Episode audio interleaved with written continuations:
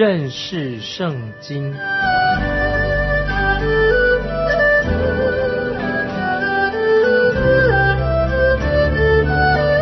认识上帝的话，把上帝的话带到全世界。本节目是由认识圣经机构和环球广播电台联合制作，欢迎收听。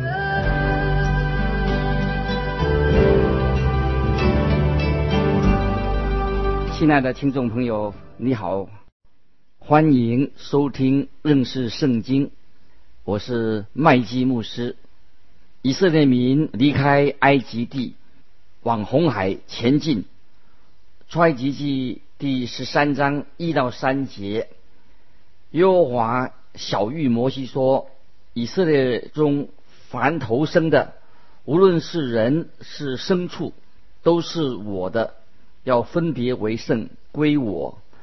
摩西对百姓说：“你们要纪念从埃及为奴之家出来的这日，因为耶和华用大能的手将你们从这地方领出来。有效的饼都不可吃，埃及投生的都死了。埃及的偶像一直主张着投生的牲畜或人。”都归偶像所有，可是现在神主张以色列投生的归神所有。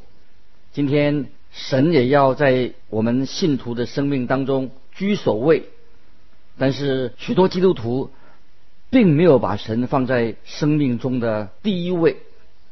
神主张要我们把最好的都献给神，神要我们在每一件事情上。把神放在我们生活当中的第一位，许多信徒却没有把神放在第一位，而是把神放在生活当中的最后一位、最末位，以致在他们的人生当中出现了许许多多的问题。如果我们有时间，我们应当在神面前好好反省，我们应当为神做工。但是我们大多数的基督徒的时间。却花在我们个人自己的兴趣上面，或者在我们的休闲上。我们通常是把所剩下的时间才归给神。你知不知道有一种口香糖叫做箭牌啊？箭牌口香糖，他的创办人是一位很好的基督徒，他一直有一个做法，习惯这样做。他把他所赚到的钱全部的十分之一奉献给神。他不是把赚的剩余的、剩下的那些十分之一才做奉献，而是先拿出全部的十分之一奉献给神。难怪神这样的祝福这种人，使他成为一个很成功的生意人。但愿你也会用这种方式来奉献。神并不保证每一个跟从他的人，就是基督徒，在我们的物质生活上都是非常的丰盛。但是神一定会祝福那些把他放在他生命中第一位的人，神居首位，这是最重要的。把神放在我们生命中的首位，不是嘴巴说说而已，这是我们绝对不可以妥协的真理。以色列民刚从埃及走出来的时候，他们。在埃及已经做了很久的奴隶，然后就神就立刻要他们把投生的归神为圣。许多人也许会问说：“神啊，你才刚刚拯救我们脱离奴隶的生活，现在你就要我们把投生的都归给你所有，这未免太快了吧？太严格了吧？”主耶稣。为你为我，也有同样的这种要求。神拯救我们脱离了罪的奴役、罪的捆绑，神释放了我们，使我们得到自由。约翰福音第八章三十六节，神这样说：“所以天父的儿子若叫你们自由，你们就真自由了。”神想要我们把自己完全的奉献给他。当你自己这样说，我是自由的，你真是有这样的自由吗？你是神用重价买来的，用耶稣基督的宝血的重价把你赎回来。当你甘心乐意的把自己完全奉献给神的时候，把神放在你生命中第一位的时候，神的祝福就会临到。我们每一个人，接着我们看第五节，十三章第五节，将来耶和华领你进迦南人、赫人、亚摩利人、西魏人、也不斯人之地，就是他向你们祖宗起誓应许给你那牛奶与蜜之地。那时你要在这月间守这里。换句话说，以色列人要遵守逾越节和除孝节啊这两个节日。接着我们看第六、第七节，你们要吃无孝饼七日，到第七日要向耶和华守节。这七日之久要吃无效饼，在你四境之内不可见有效的饼，也不可见发酵的物。当以色列人离开埃及的时候，他们把生面、生的面放在团面盆里一起带走。这是无效的面团，没有放酵的面团。啊，神这样说：我要你们把酵除掉。这七日之久要吃无效饼，不可见有效的饼在你们的屋内，也不可见发酵之物。接着我们看十三章。第八节，当那日，你要告诉你的儿子说：“这是因耶和华在我出埃及的时候为我所行的事。”逾越节这个节日的传统，应当在以色列人当中代代相传，这样以色列人才会永远的记得神曾经拯救他们，带领他们脱离埃及人的捆绑，出埃及。接着我们看第九到十二节，这要在你手上做记号，在你额上做纪念，使耶和华的律法藏在你口中，因为耶和华曾用大能的手将你从埃及领出来，所以你每年要按着日期守这例，将来耶和华照他向你和你祖宗所起的誓。将你领进迦南人之地，把这地赐给你。那时你要将一切投生的，并牲畜中投生的归给耶和华，公的都要属耶和华。以色列民所拥有的所有的牲畜，凡投生的都要奉献归给耶和华神。接着我们看第十三节，凡投生的驴。你要用羊羔代赎，若不代赎，就要打折它的景象。凡你儿子中投生的，都要赎出来。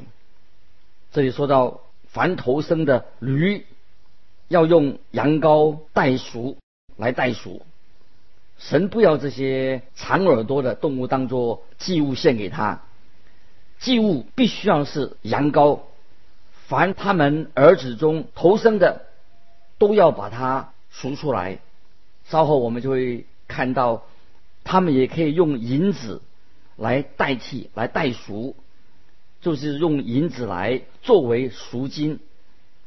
我们看十四、十五节，日后你的儿子问你说：“这是什么意思？”你就说：“优华用大能的手将我们从。”埃及为奴之家领出来，那时法老几乎不容我们去，耶和华就把埃及地所有投生的，无论是人是牲畜，都杀了。因此，我把一切投生的公牲畜献给耶和华为祭，但将投生的儿子都赎出来。这个规定。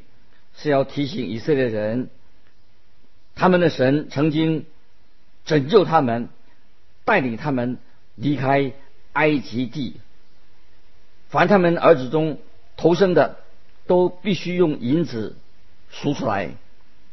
在新约彼得前书第一章十八十九节这样说：新约彼得前书一章十八十九节，知道你们得赎，脱去你们祖宗所传流虚妄的行为，不是凭着能坏的金银等物，乃是凭着基督的血，如同无瑕疵、无玷污羔羊之血。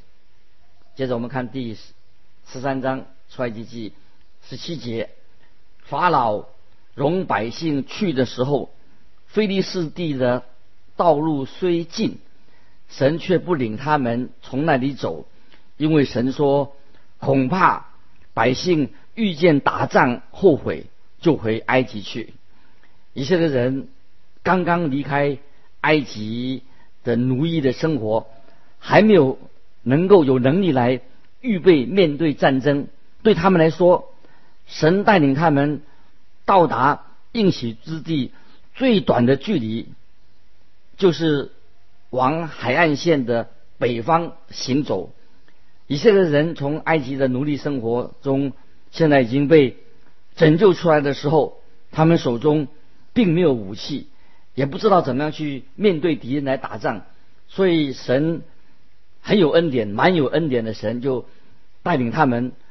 走旷野的路，避免打仗的事情，要把他们带到神所应许之地。这条路虽然是比较远，但是可以避免打仗的事情。他们不需要卷入在那个战争之中，他们就能够很安全的进到应许之地。他们花了四十年的时间才走完这条旷野的道路。进到神应许之地，四十年以后，他们才装备成为一个强大的军队。以后啊，我们再会读到这方面的记载。有人会这样说：神可以用一些神机的方式来拯救他们呢？没有错。但是我个人不喜欢我们会有这种的心态。有些基督徒认为说，他要神随时随地的为他们来行神迹。当他们生病的时候，或者他们遇到困难的时候，他们觉得自己在神面前有权利命令神介入他们的生活来行一个神迹。这个并不是呃神有没有能力行神迹的问题，神当然可以有能力来行神迹，但是最重要的是。神他怎样来做这件事情，这是很重要。不是说神有没有能力做，而是神要怎样来做的问题。神自己有他自己的做事的方法，有他的目的。在有必要的时候，神当然他能够行神迹，他要行神迹。但是这是要按照神。自己的计划和他的旨意成就在我们的生活当中。神当然可以透过神迹带领以色列人经过非利士人的地图。假如他们受到攻击的话，神也会拯救他们。如果有必要的话，当然神可以行神迹。但是这只是重要的重点在哪里呢？是要我们。成就啊神的旨意，这是最重要的。神行神迹的主要目的是为什么呢？一定是为了要成就啊神的旨意，这是最重要的。接着我们来看第十八节，出埃及十三章十八节。所以神领百姓绕道而行，走红海旷野的路。以色列人出埃及地。都带着兵器上去。这里说到神领神领百姓绕道而行，这个“领”这个字啊，非常的有意义。原文的意思就是说到以色列的子民是被神引领，很有次序的，很有次序的离开埃及。他们不不是像一群暴民一样杂乱无章的这样离开埃及，而是他们很有次序的离开。他们虽然不像军队一样，但是他们也是按着五个人一排这样走路行走。如果我们看到他们走过旷野的样子，我们会看到一群是很有次序的队伍，不是杂乱无章的。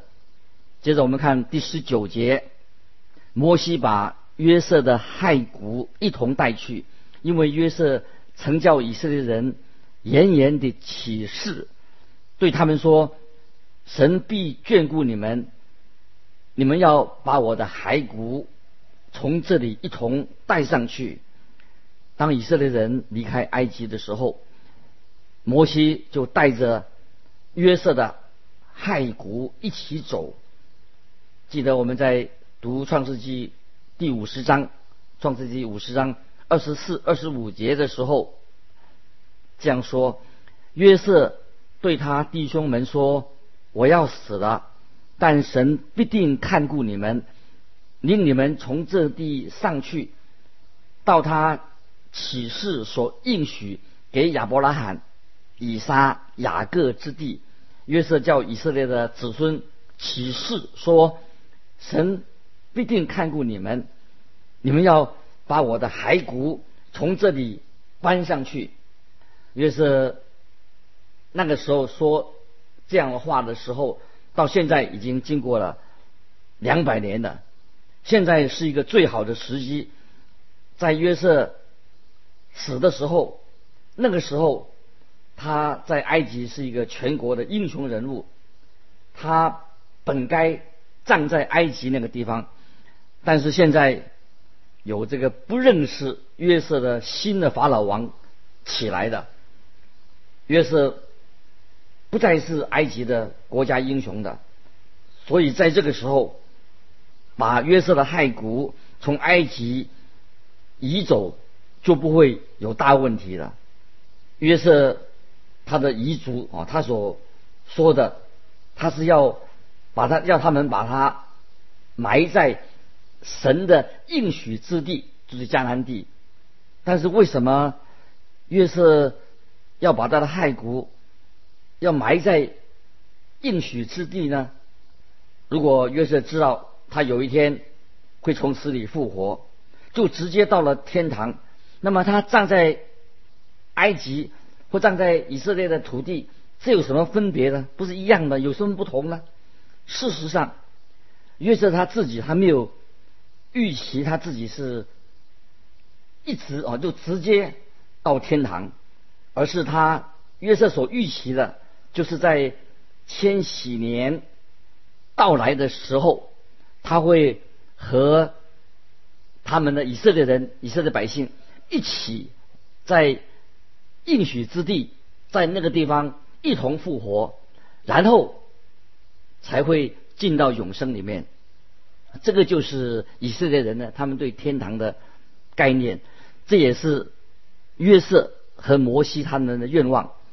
因此，摩西也因着信，他就带着约瑟的骸骨去到应许之地。接着，我们来看二十到二十二节，他们从苏格起行。在旷野边的以躺安营，日间耶和华在云柱中领他们的路，夜间在火柱中光照他们，使他们日夜都可以行走。日间云柱，夜间火柱，总不离开百姓的面前。这个是非常啊奇妙的神迹。以色列民向着。炎热像火烤一般的沙漠里面行走的时候，连摩西自己都这样说过：是一个沙漠，是一个漫无边际啊，令人惧怕的一个大的旷野。他们走过旷野路的时候啊，很奇妙的，却没有被太阳灼伤，因为白天有云柱遮盖着他们。以色列这个国人民，他们亲眼看见神的神迹、神的荣耀跟他们同在，这是任何其他的国家所没有过的。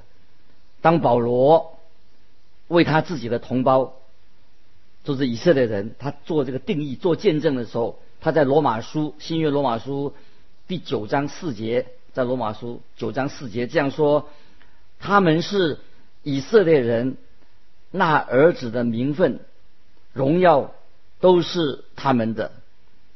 以色列人很明显的，他们亲眼的看见。有神的荣耀，神的大能，神的特别的神机与他们同在。我们可以说，甚至连教会、教会、神的教会，也没有看见过像这种奇妙的神机与他们同在。